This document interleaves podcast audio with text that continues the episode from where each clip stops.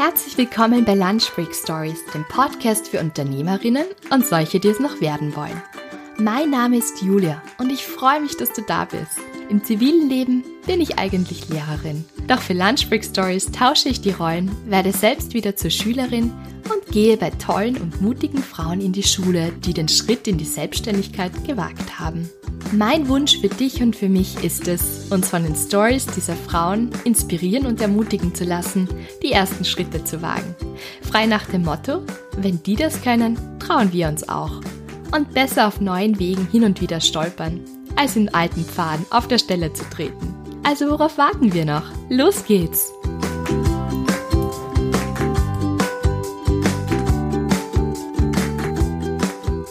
Herzlich willkommen zu einer neuen Episode von Lunch Break Stories. Das ist mittlerweile schon Episode 7 und nach einem schönen langen Sommer befinden wir uns jetzt schon fast im Herbst. Für diesen Monat, also für den Monat September, habe ich mir ganz was Besonderes einfallen lassen hier für Lunch Break Stories. Und zwar starte ich meine erste Miniserie. Dieser September soll ganz im Zeichen von Fair Trade und Nachhaltigkeit stehen und daher freue ich mich irrsinnig, dass ich drei ganz tolle Gründerinnen dieses Monat interviewen durfte und sie euch dann auch vorstellen darf. Ich bin schon ganz gespannt, was ihr zu ihnen sagen werdet und sie machen einfach unglaublich tolle Sachen und es ist schön zu sehen, wie jede von ihnen auf ihre Art und Weise diese Welt ein Stückchen besser macht. Den Start macht jetzt die Katrin Gatterbauer. Die Katrin hat vor über einem Jahr das nachhaltige und faire Kindermodelabel Frieda Frei gegründet und sie wird uns erzählen, warum sie das gestartet hat, wie sie es angegangen ist, wie man geeignete Produzenten findet und warum sie nicht in einem Kegelclub ist. Ich wünsche euch noch viel Spaß mit dem Interview und zuvor möchte ich auch noch einen ganz lieben Freund von mir erwähnen, und zwar den Mario Frei. Bei dem durfte ich nämlich das Interview aufnehmen in seiner Sportpraxis Linz. Also wer aus der Linzer Gegend kommt und einen tollen Laufcoach braucht oder sonstige Sport- und Ernährungsberatung, der ist beim Mario Frei gut aufgehoben. Vielen Dank, Mario. Und euch wünsche ich jetzt viel Spaß mit dem Interview. Ja, Katrin, schön, dass du heute die Zeit gefunden hast, mich hier in Linz zu treffen. Und ich freue mich schon voll und bin so gespannt, was du mir über dich und auch über Frieda Frei erzählen wirst. Ich folge dir schon länger auf Instagram und habe, glaube ich, das erste Mal in irgendeiner Zeitschrift Tipi oder so. Ja, ja ich glaube, das ist das allererste Mal, dass ich von dir gehört habe. Aber für alle, die vielleicht dich noch nicht kennen und die noch nichts von Frieda und Frei wissen, könntest du dich bitte kurz einmal vorstellen und sagen, was du machst. Ja, voll gern.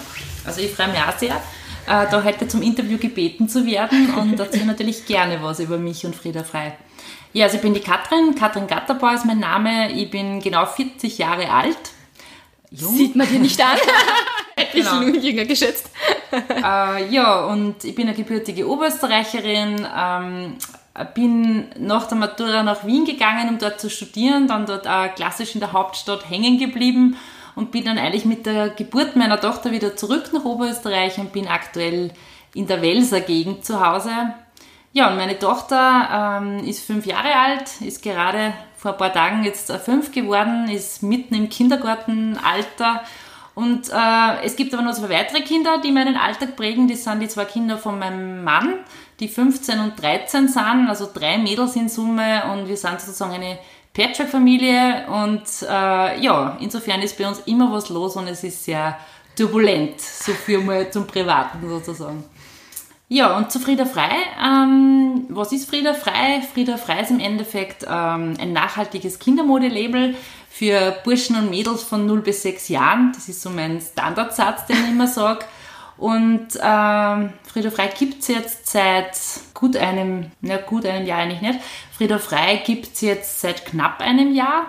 Ich habe im Mai 2018 mit einer Crowdfunding-Kampagne gestartet auf Start Next und nachdem die erfolgreich abgeschlossen wurde, ist sozusagen der Startschuss für Frieda Frei auch offiziell gefallen und im August 2018 sind wir dann mit unserem Online-Shop ähm, äh, ist der Online-Shop gelauncht worden und ja, knapp ein Jahr gibt es jetzt erste Erfahrungswerte, erste Erfolge und es wird weitergehen. Es wird natürlich alles, soll natürlich alles nur wachsen und äh, sich weiterentwickeln, aber wir können jetzt schon auf ein Jahr Erfahrung mit Frieda Frei zurückblicken und wir sind eigentlich ganz zufrieden, so wie das angelaufen ist. Super. Du hast jetzt vorher erwähnt, dass du in Wien studiert hast. Hast du irgendwas mit Mode studiert oder ganz was anderes? Also ich bin eine totale Quereinsteigerin und ich muss ganz ehrlich sagen, das Thema Quereinsteigen, das dürfte irgendwie so mein, mein Ding sein. Also das war mir nie so bewusst, aber ich habe eigentlich ursprünglich Lehramt studiert. Für Psychologie, Philosophie und Geografie und Wirtschaftskunde war dann ein Jahr sozusagen äh, in der Schule. Das hat mir dann auch total gut gefallen. Und zu der Zeit damals war es aber so, dass da einfach noch ziemlicher Lehrer, also dieser Lehrermangel war noch gar nicht gegeben. Also für meine Fächer war es auch ganz schwierig, da wirklich unterzukommen. Und ich habe dann beschlossen, ich warte da jetzt nicht, bis mir irgendwie eine Karenzvertretungsstelle äh, ans Herz legt, sondern ich werde jetzt irgendwie mir zwischenzeitlich was anderes suchen. Mhm. Und ich habe mich dann damals bei BIPA äh, in der Personalentwicklung beworben und bin da eigentlich völlig überraschend für mich, nämlich ohne wirkliche Erfahrung im Personalwesen, aufgenommen worden nach einem längeren Bewerbungsverfahren und bin da eigentlich zu einer Zeit in einem ganz großen Unternehmen gelandet, wo ganz starker Wandel da war und ganz stark das Thema Mitarbeiterorientierung irgendwie am Tableau war und habe da mit einem sehr tollen, jungen äh, Team äh, einfach mitgestalten dürfen und war dann im Endeffekt acht Jahre in der Personalentwicklung eben bei BIPA und habe dort voll viele Dinge umsetzen können, die einfach total pro Mitarbeiter waren. Äh, und ich glaube, wir haben in der Zeit wirklich den, den, also den Handel und, und den Arbeitsplatz bei Piper total neu bewertet und aufgestellt. Und ähm, das hat mir total viel Spaß gemacht. Und da bin ich erst ganz stark sensibilisiert worden in Richtung, ähm, wie wichtig das ist, dass, dass ein Arbeitgeber einfach an, an, an guten Rahmen, also gute Rahmenbedingungen stellt, ähm, dass so die Mitarbeiterzufriedenheit, das, was man einfach selber, wie man mitgestalten darf, dass das total wesentlich ist für einen selber, für, für, für sein Leben. Man verbringt ja so viele Stunden in der Arbeit. Mhm. Und also das, äh, also bis auf also viele Erfahrungen und natürlich diese Handelserfahrung, mhm. die da irgendwie mit aufbauen, also, also wie soll ich sagen, also ich würde sagen, Resümee bei Pipa, ähm, ich habe einfach ein bisschen in das ganze Handelsgeschehen schnuppern dürfen, habe da natürlich viel mitbekommen, das mir auch jetzt hilft, so von der Grundmechanik her. Ähm, und das zweite ist eben das Thema Personalwesen, Mitarbeiter. Also ich bin da total sensibilisiert worden, mhm. alles was die Rahmenbedingungen für Mitarbeiter betrifft. Mhm. Genau, also das sind so die zwei Dinge, die sicher dann mitgenommen habe. Ja. ja, und äh, dann eben bin ich schwanger geworden und das war eigentlich auch der beste Grund für mich, dort aufzuhören, mhm. weil sonst war ich vielleicht immer noch dort. Sehr gut. Genau. Und äh, bin eben dann hochschwanger, ähm, übersiedelt nach äh, Oberösterreich und äh, bin dort in meine Karenz gestartet, habe die Greta zur Welt gebracht und bin natürlich im ersten Jahr meiner Karenz sofort auf blöde Ideen gekommen. Und das hat eigentlich alles begonnen damit, dass die, die Nähmaschine meiner Oma irgendwie plötzlich ins Spiel gekommen ist. Mhm. Das habe ich schon einmal gehört. Ja, genau. Also irgendwie war das Interview, so lustig. also wirklich so die, irgendwie war das so die, äh, meine Mutter hat irgendwie die bei meiner Oma da irgendwie ausgemistet mhm. oder so und dann ist diese alte Nähmaschine zum Vorschein mhm. gekommen und dann war die Frage, braucht die nur wer oder können wir die eh weggeben? Lustig. Und dann habe ich gesagt, naja, irgendwie das würde mich interessieren. Mhm. Äh, jetzt bin ich daheim, jetzt schauen wir, wenn die funktioniert, dann schauen wir das an. Mhm. Und dann habe ich mich da, also heutzutage ist ja das wirklich alles, also ich war immer ganz schlecht in Handarbeiten und da ist überhaupt nicht so äh, mega ambitioniert.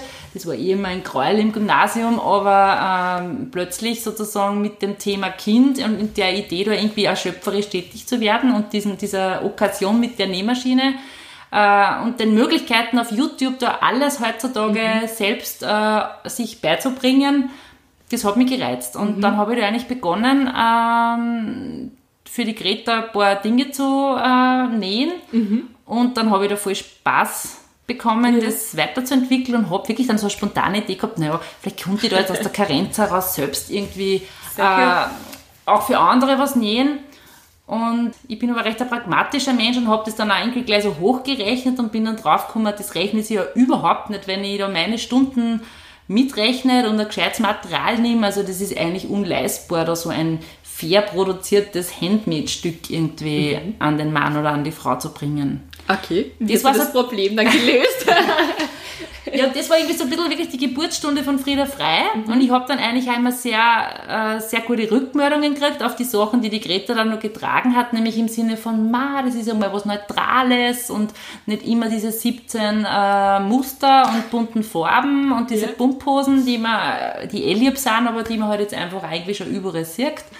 Ja, und dann ist irgendwie so die Idee entstanden, da könnte man das irgendwie wirtschaftlich auf andere Beine erstellen. Mhm. Und dann habe ich, hab ich mich da einfach voll in die Recherche begeben. Ich habe dann sicher über ein Jahr lang voll recherchiert und mir versucht, mich in dieses ganze äh, Textilwesen einzuarbeiten. Was war da hilfreich für dich zum Beispiel? Oder welche Seiten oder Bücher oder Quellen waren für dich da wichtig in der Zeit? Ja, also ich habe schon sehr viel im Internet recherchiert, einfach gegoogelt und versucht einfach herauszufinden, wieso die, wieso die Textilbranche tickt, was entscheidende Schritte sind. Papier habe ich mir auch gekauft, aber da, da, da habe ich irgendwie das Gefühl gehabt, das ist sehr an der Oberfläche, also das ist schon sehr viel Hausverstand einfach auch, was dann da drinnen steht. Und ich habe mir dann gedacht, ich möchte eigentlich den Vorteil nutzen, dass ich eben nicht aus der Branche komme und vielleicht jetzt, wenn ich da von außen drauf schaue, einfach auch vielleicht neue Wege finde, wie man das aufziehen könnte und wie das dann trotzdem wirtschaftlich äh, sein kann. Mhm. Ja, der Weg war dann wirklich äh, in Summe viel länger als gedacht, auch mit vielen Bergen und Tälern äh, versehen, weil ähm, im Endeffekt ist dann relativ schnell klar gewesen, ich brauche einen Produzenten, mhm der mir das, äh, der mir einfach die, die Teile näht. Und ich brauche da jemanden, der natürlich so professionell ist, dass das Ganze preislich attraktiv bleibt. Also mhm. sprich, wo schon gute Prozesse dahinter stehen und das eben nicht nur so Einzelstücke sind, sondern da schon ein bisschen eine Serie äh, der Fall ist. Aber natürlich die Produzenten, wenn man da recherchiert und da von Stückzahlen im tausenden Stückbereich liest, wird dann gleich ganz schwindlig weil die Investition muss man natürlich dann auch stemmen und das Risiko ist natürlich ein Wahnsinn, mhm. ähm, da einen Produzenten eben zu finden, der groß genug ist, dass er professionell genug ist und äh, der Preis irgendwie unterm Strich passt, aber auch klein genug, um dann auch das, also ebenbürtig zu sein und mir da entsprechend, äh, mich da entsprechend ernst nimmt. Mhm. Und wie schwierig das aber wirklich ist, da ernst genommen zu werden, wenn man nämlich als Quereinsteiger daherkommt und da vielleicht auch blöde Fragen stellt, das war mir nicht bewusst. Also das war schon wirklich, äh, da habe ich echt ein paar ordentliche Körbe äh, kassiert, muss ich sagen. Ja. Wenn man dann mal anfängt, man, man stellt sich das halt alles so vor, da geht man dann ins Internet und sucht dann da Produktion in Europa oder so oder halt dann auf Englisch, wenn man sich eh schon denkt, okay, auf Deutsch wird nicht alles übersetzt sein und dann findet man einfach außer dass da eigentlich nur die ganz großen Firmen wirklich überhaupt internationale Seiten haben. Und irgendwie wird schnell klar, dieses Geheimnis um die Produzenten, das ist auch ein gut gehütetes bei vielen anderen Labels, weil ich hätte teilweise dann auch versucht, über so Kooperations, ähm, über eine Kooperationsidee mit anderen kleineren Labels, dort deren Produzenten vielleicht rauszufinden und so. Und das war mir ehrlich gesagt nicht bewusst, dass das so ein Geheimnis ist, dass man den nicht verrät, weil der Produzent alles ist. Ah, okay, das hätte ich jetzt auch nicht gedacht, ja. okay. Jetzt weiß ich, wieso das alles ist, weil es ist nämlich irrsinnig schwer, einen verlässlichen, guten Produzenten zu finden, wo die Kommunikation passt, wo die wo man ernst genommen wird, die ja wirklich mit an sozusagen gestalten wollen und nicht nur irgendwas abarbeiten und hinter mir die Sinnflut, also das ist wirklich die, die große Herausforderung, da wen zu finden. Du hast dann jemanden in Portugal gefunden, oder? Und letztlich. also ich meine, du musst jetzt keine Geheimnisse verraten, wenn das so gut gehütete Geheimnisse sind, aber vielleicht einfach, wie du da drauf gekommen bist? Hast du es dann im Internet gefunden oder über. Nein, die Geschichte war eigentlich dann folgende. Ich wollte dann, äh, also ich vorher über diverse Recherchen im Netz äh, habe ich mir einige äh, paar, äh, Produzenten rausgesucht, bin dann im Endeffekt in Griechenland gelandet beim mittelgroße Unternehmen, wo die Stückzahlen halbwegs gepasst hätten. Äh, wir waren dann, also ich, mein, mein Lebensgefährte, wir waren dann da in Griechenland, da gibt es ein, ein Video, das werde ich irgendwann vielleicht nur teilen, wo ich geweint habe im, im Hotelzimmer, nachdem wir quasi äh, das erste Mal dann dort waren beim griechischen Produzenten, weil sie einfach ausgestellt hat vor Ort, dass das, was uns da irgendwie versprochen worden ist, einfach sicher nicht gehalten werden kann weil die einfach organisatorisch nichts im Griff hatten. Also mhm. ich kann auch sagen, die ersten Muster, die wir dann da vor Ort gesehen haben, die vorab habe ich da quasi einiges angefordert, da habe ich mir gedacht, das ist doch nicht das, was ich äh, äh, vorgegeben habe. Also wirklich so, wo man sagt, das gibt's doch nicht, wenn ich das äh, in die Anforderungen, in die Spezifikation reinschreibe und sogar sowas wie ein Designmuster mitschicke, wie kann dann ganz was anderes rauskommen? Da braucht man ja eigentlich nur zwei Augen und sonst nicht mehr, äh, um das zu äh, sehen.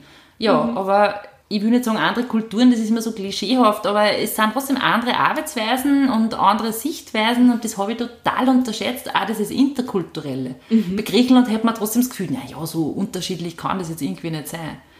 Und da, also da ist man dann wirklich, also für mich war, eigentlich war mehr oder weniger alles fixiert. Wir wollten da eigentlich nur noch vor Ort hinkommen, dann die letzten Dinge auswählen und dann war eigentlich der Startschuss für die Produktion gesetzt worden. Und dann habe ich da total kalte Füße bekommen und habe gesagt, oh, nein, das können wir nicht machen. Weil wenn, wenn wenn die das verkacken, muss man wirklich sagen, dann stehe ich da mit einer Ware, die ich nicht äh, verkaufen kann und das Budget ist dann ausgeschöpft und entsprechend ist dann vorbei. Ne? Mhm. So, dann habe ich denen gesagt, das wird nichts. Ne? Und zugleich habe ich eigentlich nicht gewusst, was ist jetzt die Alternative. Dann habe ich wieder recherchiert und bin einfach draufgekommen, dass es in Portugal da eine Gegend gibt, äh, nördlich von Porto, die wirklich auf äh, Maschenware spezialisiert sind. Also das sind diese ganzen ähm, meine Stoffe, mit denen ich arbeite, das ist, sind vor allem äh, Sweatstoffe, Jersey-Stoffe, die sind ja gestrickt und mhm. nicht gewebt. Mhm. Das habe ich auch mal von nicht gewusst. Das danke, danke für die Information. genau, und das ist, das erfordert auch äh, andere Gerätschaften, äh, anderes Know-how wieder und die sind eben dort speziell eben auf Maschenware äh, spezialisiert. Da gibt es auch viele Stoffproduzenten in der Gegend, was natürlich schon von Vorteil ist, weil die da untereinander gut vernetzt sind. Also da gibt es ein, ein, ganzes Gebiet, wo sozusagen viele Produktionen sind, viele Zulieferer sind und die kennen sie natürlich auch gut untereinander. Also das habe ich über verschiedene Blogbeiträge und über unterschiedlichste Quellen rausgefunden. Und dann äh, habe ich eigentlich die Idee gehabt, weil ich so nicht wirklich weitergekommen bin, habe ich mich an die Außenhandelsstelle in Lissabon gewendet und da bin ich auf wirklich sehr nette Menschen gestoßen, die sehr engagiert mir da Listen zusammengestellt haben, auch an Produzenten nach meinen Spezifikationen und Stückzahlangaben, die man halt vorstellen kann. Und Darf dann ich fragen, ich, was deine Stückzahlangabe am Anfang war? Ja, also ich habe gesagt, ähm, wie war das? Äh, ich habe, glaube ich, gesagt, also mehr wie 100 bis 200 Stück äh, ist unmöglich pro Design dass ich äh, einkaufe. Weil für mhm. mich war immer klar, ich kann nicht nur fünf Pullover anbieten, wenn ich da irgendwie ein bisschen ein Konzept auch äh, im Shop anbieten will, muss es ja Kombinationen geben. Und äh, es muss natürlich, wenn man halbwegs einen Preis will, ist immer äh, entscheidend, äh, dass man sozusagen äh, eine gewisse Stoffmenge einkauft. Jetzt muss ich quasi, jetzt kann ich entweder nur von einem roten Pullover, sage ich mal, ganz viele machen oder ich bin zumindest so schlau und sage, von demselben roten Stoff gibt es drei Teile. Das heißt, ich verwende den gleichen Stoff für drei Teile und komme dann mit der Stückzahl auf ein Minimum runter. Also mhm. so war ein bisschen die Denke. Mhm. Und ehrlich gesagt ist auch meine Kollektion aus Designgründen, aber eben aus pragmatischen Gründen so aufgebaut, dass, äh, dass ich mit relativ wenigen Stoffsorten eigentlich nur mit anderen Farben äh, ein relativ äh, großes Spektrum anbieten kann. Also die erste Kollektion besteht aus 34 Teilen und besteht im Wesentlichen aus drei Stoffsorten, die dann eben unterschiedliche Farben haben und so weiter. Aber so bin ich quasi auf gewisse Mengen gekommen und äh, bin mit der Stückzahl jetzt auf 150 Stück pro Design gelandet.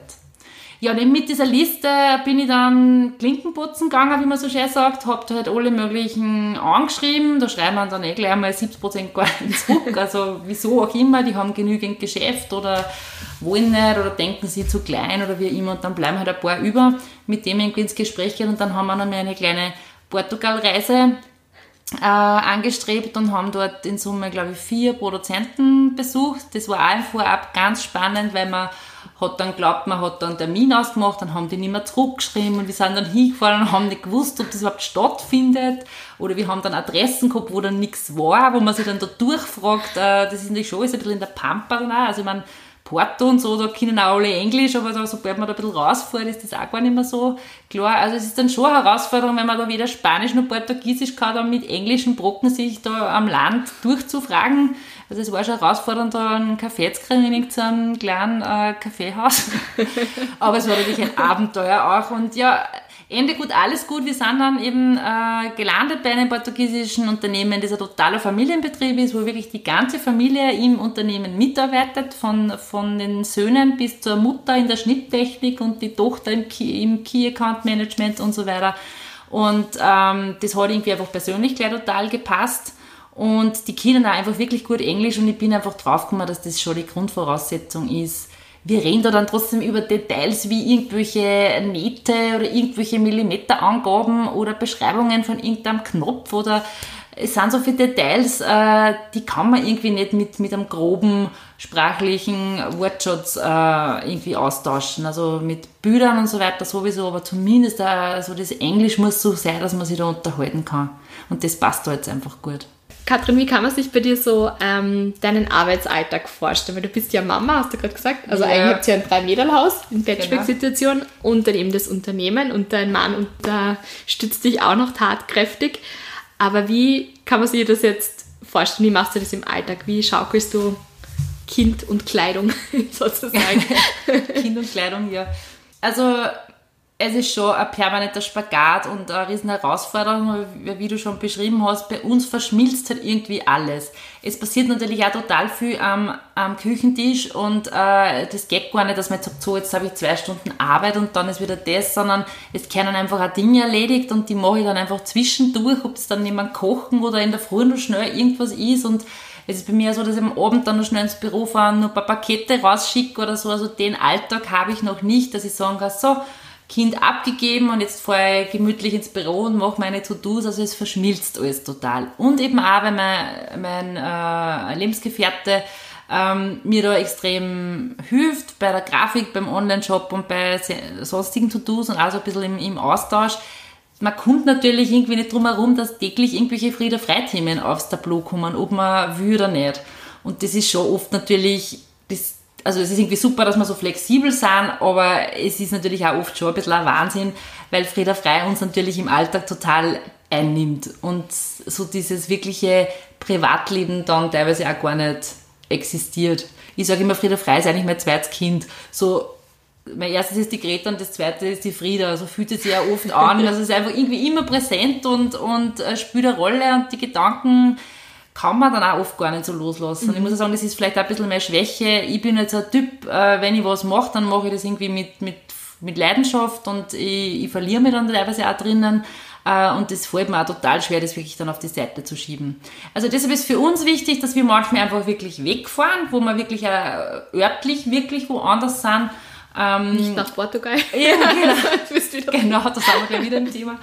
Äh, das hilft uns dann schon oft, dass wir wirklich einmal abschalten können und gleichzeitig ist das dann oft auch wieder ähm, gut für neue Ideen. Also einfach so diese Distanz zum Eigentlichen ist ja trotzdem oft wieder die Quelle dann für was Neues, einmal einen neuen Gedanken, mhm. den wir dann wieder mit heimnehmen oder der dann daheim aufpoppt.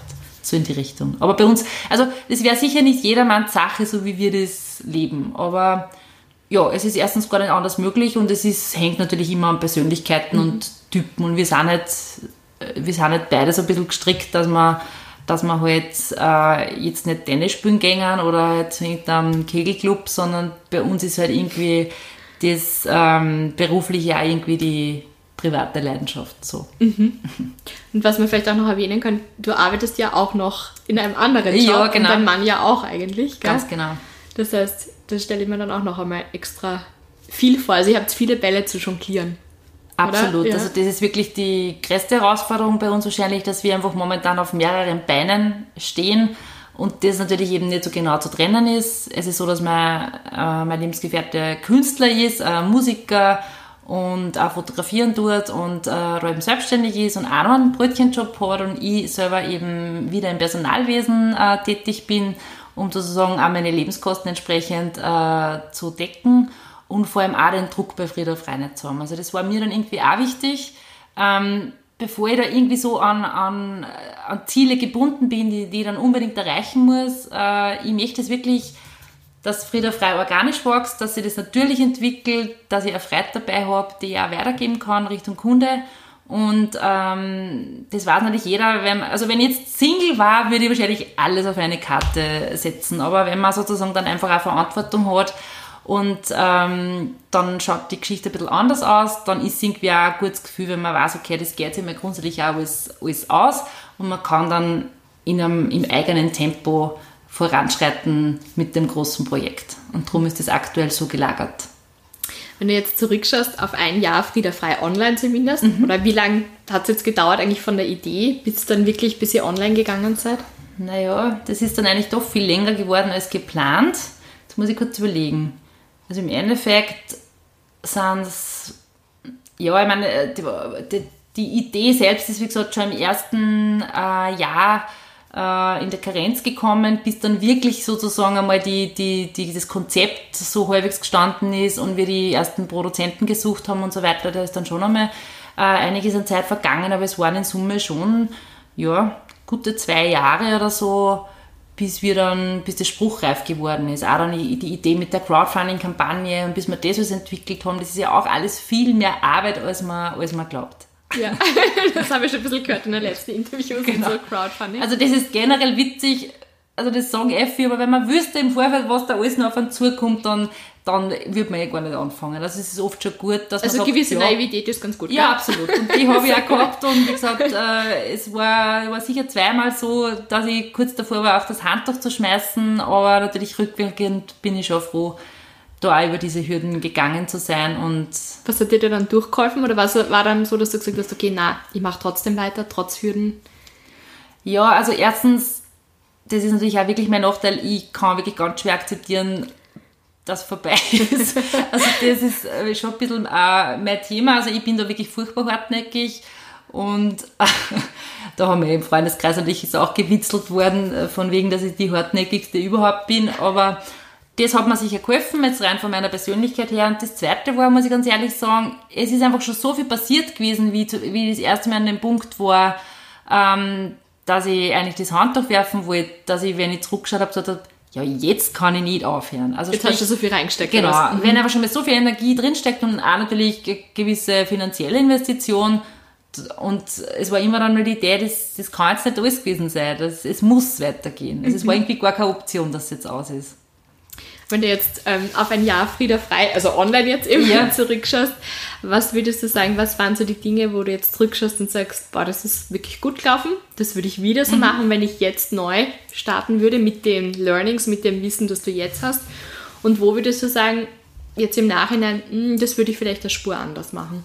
Ich glaube, es gibt gar nicht so viele Dinge, die wirklich also mit dem Wissen, was, äh, was alles äh, nötig ist, würde ich schon manche Dinge anders machen. Ich würde zum Beispiel gleich nach Portugal gehen und nicht vorher diese Schleife ziehen, weil ich einfach überzeugt bin, dass dort wirklich äh, die Produktionen sitzen, die für mein Konzept gut passen. Das hätte natürlich einiges erleichtert. Ja, und ich, ich, ich würde, was würde ich nur anders machen?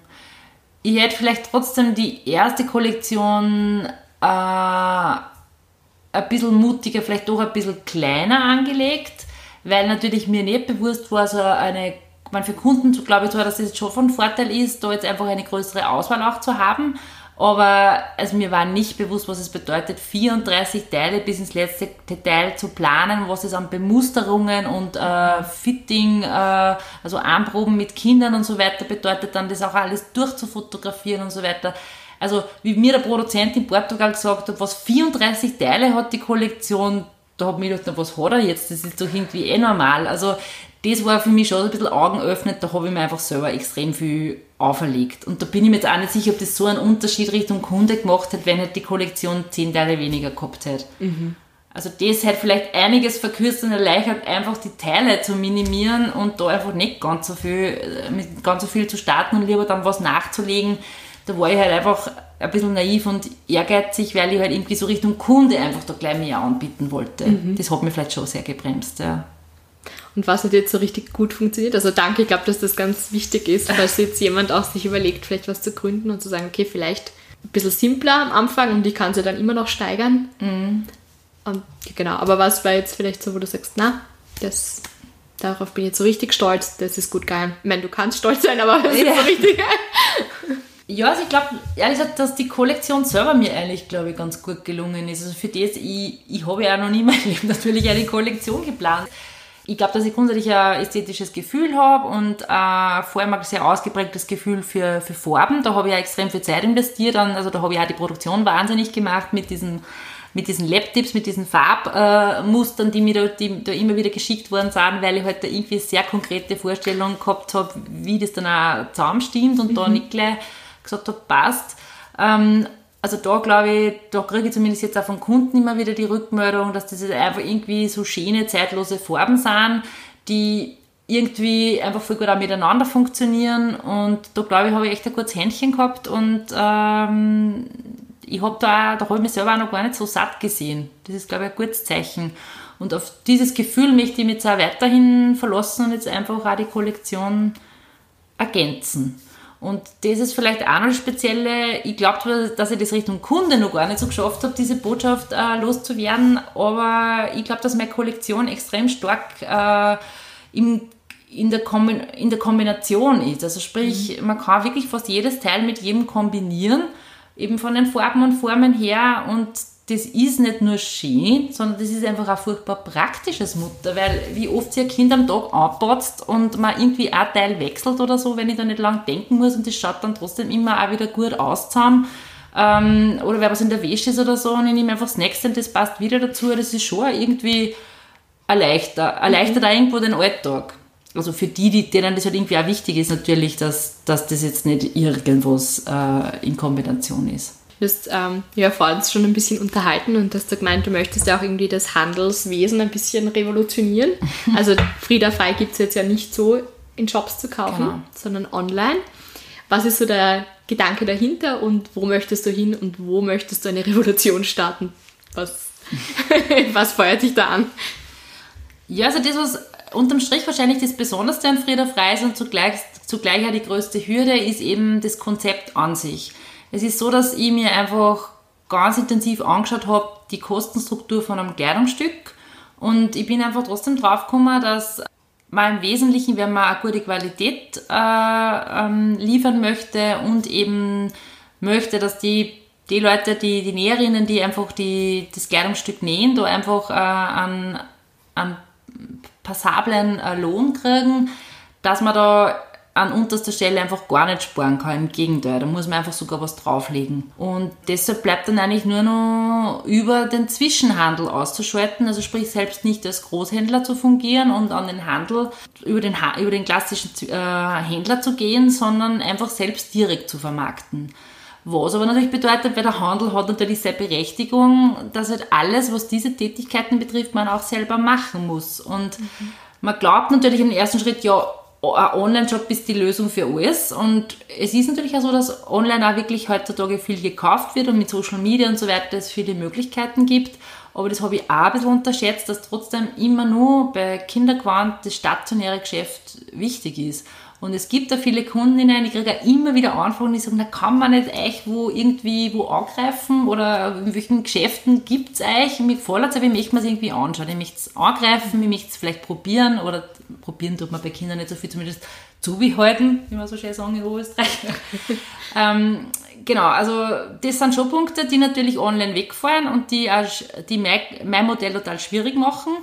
Äh, und es ist ja mittlerweile so, dass mich viele Händler fragen, ob sie eine Frieda Frei ins Programm aufnehmen könnten. Und da muss ich aktuell immer Nein sagen, weil einfach das Modell äh, diese, diese äh, Zwischen, also diese ähm, Handelsspanne dazwischen nicht tragt. Also sprich, ich gebe direkt an den Kunden weiter und das, was sonst der Händler draufschlägt, fällt einfach weg. Dafür kriegen eben deine Arbeiter und Arbeiterinnen einen fairen Lohn und die Qualität des Stoffes ist ja auch. Also genau. ich habe ihn ja schon angreifen können.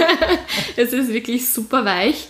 Und genau, das heißt, du sparst weder bei der Qualität noch bei genau. der fairen Entlohnung und dadurch hast du eigentlich mehr Arbeit, kann man sagen. Ganz genau. Oder? Und es ist natürlich, die Arbeit wäre noch nicht einmal das Problem. Die Problematik ist eher, man kann natürlich nur, man wächst natürlich viel langsamer, weil ich natürlich nie über kein Händlernetz gehen kann. Und das mhm. lähmt natürlich schon das Voranschreiten. Und das ist die große Herausforderung für mich. Aber ich versuche eben da jetzt wirklich äh, erstens die Kunden zu sensibilisieren. Äh, ich will ja überhaupt nichts gegen einen Handel sagen, weil der Handel hat eben, wie gesagt, für mich total seine Berechtigung.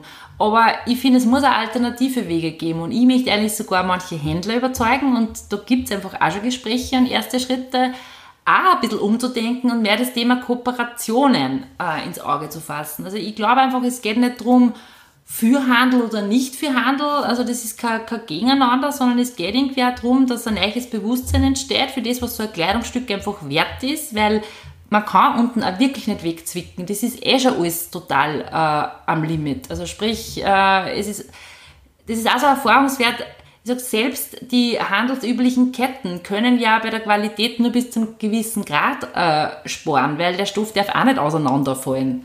Also sprich, mhm. wo wird gespart? Immer bei den Lohnkosten. Und was da einfach teilweise passiert, ist wirklich, ist wirklich eine humanitäre Katastrophe, um ehrlich mhm. zu sein. Und wenn man mal in das Thema, in dem Thema drinnen ist, dann kann man nicht mehr zurück. Also ich kann es nicht mehr. Es ist mhm. wirklich so, also das unterste für mich ist äh, zumindest ein europäischer Produktionsort ähm, weil der natürlich schon über gewisse Qualität der Aussage macht und wir haben uns, wie gesagt, in Portugal mehrere Produktionen angeschaut und die waren alle wirklich voll passabel, äh, was die Bedingungen betrifft. Mhm. Also das ist österreichischer Standard.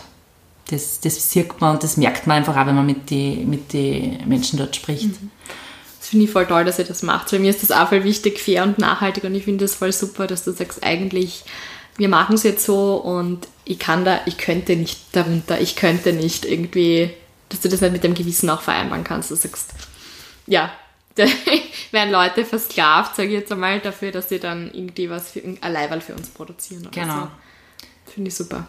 Also das ist wirklich die Botschaft, die mir einfach auch wichtig ist, dass erstens die Wertigkeit von so einem Kleidungsstück, wenn man sich mal befasst hat, dann kommt dann das auch wirklich eigenartig vor, dass ein T-Shirt 5,90 kosten kann. Das, ist, das, kann nicht sein. Also, wenn man mal selber so ein Teil genäht hat, nur alleine deshalb sollte man es mal selber nähen, dass man merkt, was das für ein Aufwand ist. Und natürlich in der Produktion sind Schritte, äh, ist das natürlich alles durchgecheckt und das geht viel schneller und die Geräte sind anders, aber es ist immer noch reine Handarbeit. Nähen ist reine Handarbeit. Das wird nicht in irgendwo reingeschmissen und da kommt das fertige mhm. Leiberl raus. Da sitzen einfach Leute, die diese Schritte vollziehen mhm. und das, da ist auch eine gewisse Geschicklichkeit und ein Know-how notwendig. Und das gibt es nicht, dass so ein Teil so günstig ist. Und wenn man sich das bewusst macht, ich bin ja mittlerweile, ich bin totaler Fan von super Stoffen und wenn was schön gnad ist und so, ich kann da wirklich mittlerweile drinnen aufgehen, dem Thema, weil ich es so wertschätzen gelernt habe durch selber und durch das, wenn man einfach so einer Produktion auch zuschaut was da alles dahinter steckt. Und wie gesagt, mit Freunden haben wir oft gescherzt und haben gesagt, nicht steigst in die Fetzenwirtschaft ein und so äh, blöd gesprochen. Und das Orge ist, es ist wie, man, man glaubt, dass das irgendwie so eine, eine Wirtschaft ist, wo nicht viel dahinter steckt oder so. Da ist absolutes Know-how dahinter und das kann einfach auch nicht jeder. Also es ist, das, diese Produktionen, die leisten auch wirklich äh, viel. Und da sitzen einfach Menschen, die was drauf haben und die verantwortlich sind, dass dann letztlich was Tolles rauskommt. Und es fühlt sich gleich ganz anders an, wenn man das weiß, seinem Kind so ein Kleidungsstück anzuziehen, das macht einen Unterschied.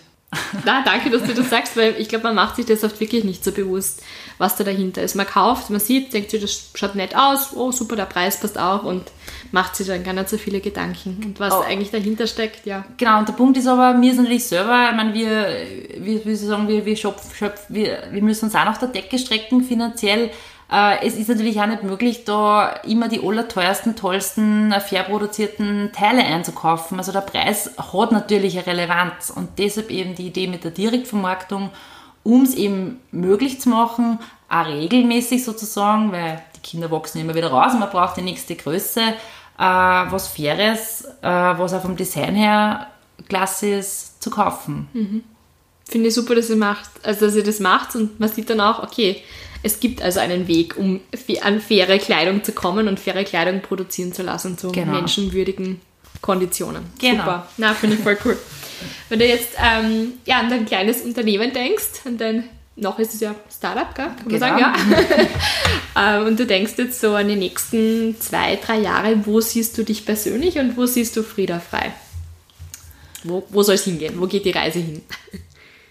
Ähm, also die Reise geht auf jeden Fall dahin, dass unser Hauptziel momentan einfach ist, äh, mehr Reichweite zu bekommen, also sprich bekannter zu werden, organisch eben zu wachsen mit relativ geringen Marketingbudgets. Also wir sind wirklich auf Mundpropaganda angewiesen, auf Social Media Support und so weiter. Also es, wir wollen auch das Geld nicht ins Marketing stecken, sondern eben immer in die Qualität und so weiter. Aber ein gewisser Kuchen muss natürlich auch da sein, weil sonst kommt man nicht voran. Das Hauptziel momentan ist einfach die Reichweite zu kriegen und einfach bekannter zu werden und sozusagen Frieda Frei einfach in, in die Welt zu bringen äh, und eben auch ein bisschen über die Ländergrenzen hinaus, weil man merkt natürlich schon, ich bin halt jetzt stark in Oberösterreich ähm, tätig und mit vielen Freunden in Wien, Das sind jetzt also ein bisschen die Hauptorte, wo man auch vom Geschäft her merkt, dass da die Resonanz schon recht gut ist.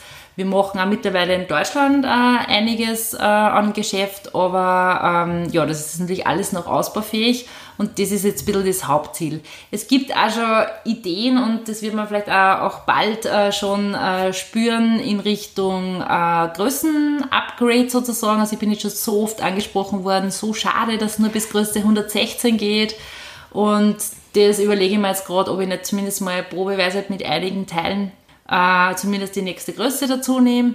Und ja, ich persönlich habe eine Vision von einem Mom-Sweater, also von einem Damenswetter, den ich mhm. irgendwie gern ähm, dazu machen möchte. Äh, meine Stoffe sind auch so neutral, dass sie die durchaus auch für Erwachsene eignen. Und so ein paar Teile, so als mittelfristige Vision sozusagen für die Mamas dazu zu nehmen. Das wäre irgendwie gut, auch diese Mami und Me Sachen boomen jetzt ja, eh gerade, genau, das wenn die Farben alle so harmonieren. ja, genau, also das muss dann jeder wissen, ob man wirklich einen Partnerlook geht, aber sage, für die Farben und so ist sicher nicht, nicht abwegig und das würde mir eh nicht Spaß machen, da also einen nächsten Schritt zu gehen. Und da bin ich auch schon oft angesprochen, da schaut, dass, schaut, dass es den Pullover nicht für Große gibt oder das Kleid oder so. Also das Kind vielleicht ganz gut funktionieren. Mhm. Das ist so ein bisschen meine persönliche Vision und das wird mir auch eben designmäßig Spaß machen. Also welchen Tipp hättest du für Unternehmerinnen oder Gründerinnen, wo du sagst, die stehen jetzt auch am Anfang und was wäre da voll hilfreich? Was würdest du sagen? Ja, man, das, der Klassik ist natürlich dieses Dranbleiben und bleibt dran. Aber das ist natürlich auch gleichzeitig immer das Schwierigste, wenn man natürlich in einen, an einen Punkt kommt, wo man irgendwie das Gefühl hat, oh Gott, es ist alles aus oder es ist alles ganz anders wie erwartet gekommen. Aber also schon die Flexibilität zu haben, auch sein Konzept vielleicht noch mal zu überdenken.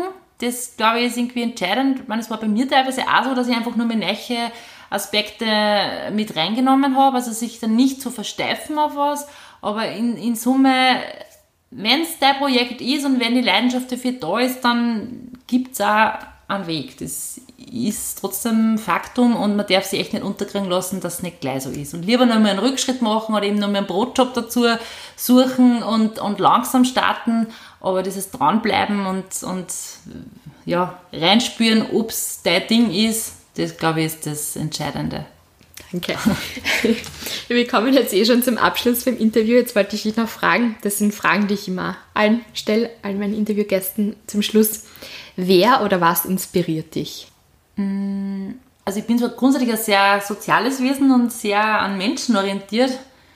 Äh, aber in dem Fall würde ich sagen, mich inspirieren, also ich bin immer total inspiriert in großen Städten. Das ist irgendwie so mein Ding, also dieses urbane Umfeld, ist für mich für das Modethema und für das ganze, ähm, ja witzigerweise für das ganze ähm, äh, Lifestyle-Thema, da, da finde ich die Inspiration eigentlich in großen Städten drum.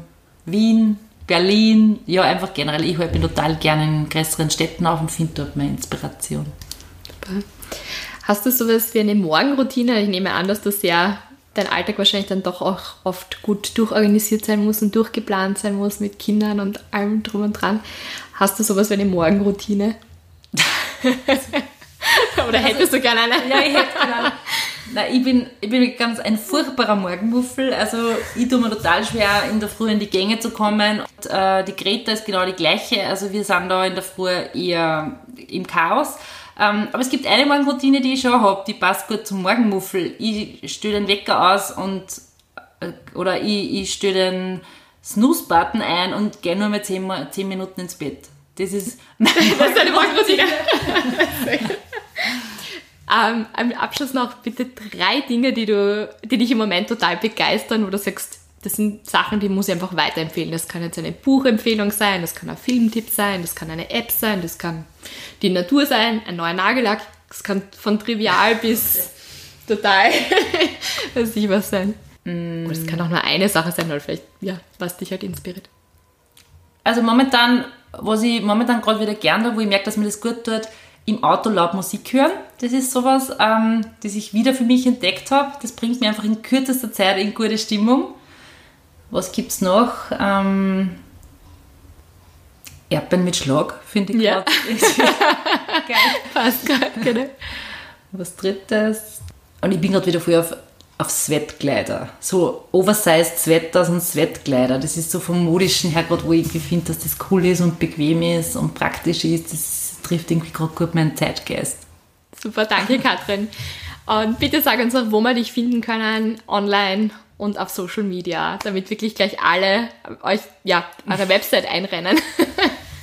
ja, es ist ganz leicht, www.friedafrei.at, Frieda mit langem I und frei mit EI, also richtig österreichisch. Äh, da findet ihr uns, da findet ihr den Online-Shop und aktuell gibt es uns auch, ähm, allerdings nur in in Oberösterreich ähm, teilweise offline, im Fachl in Linz äh, oder in Kremsmünster bei Schumode Peterseil. Und wir sind auf diversen Kunst- und Designmärkten immer wieder unterwegs. Auf unserer Seite gibt es da immer wieder die News dazu. Super, vielen Dank dir. Ich muss sagen, das war bis jetzt eines meiner Lieblingsinterviews, weil ich selbst auch so viel gelernt habe und weil mir das irrsinnig gut gefällt, warum die Katrin gestartet hat und wie viel Arbeit sie reinsteckt, um wirklich sicher zu gehen, dass die Produkte nachhaltig und fair produziert sind. Und ja, ich finde es einfach schön, dass sie da auch Einblick gibt in die Modewelt und da auch ein bisschen Aufklärungsarbeit betreibt, dass eben ein Leiberl um 5,99 Euro oder so kann nicht wahnsinnig gut produziert sein.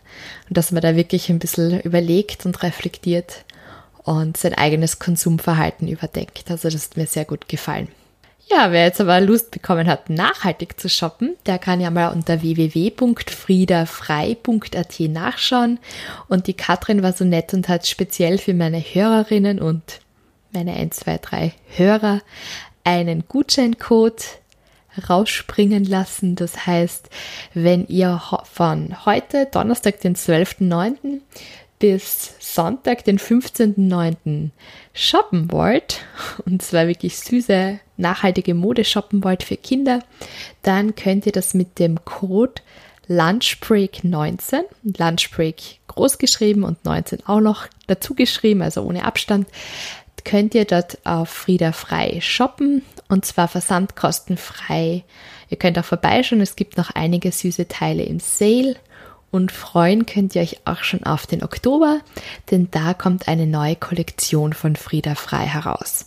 Toll ist ja auch, dass diese Teile so gut miteinander kombinierbar sind und ja, sie schauen einfach super schön aus.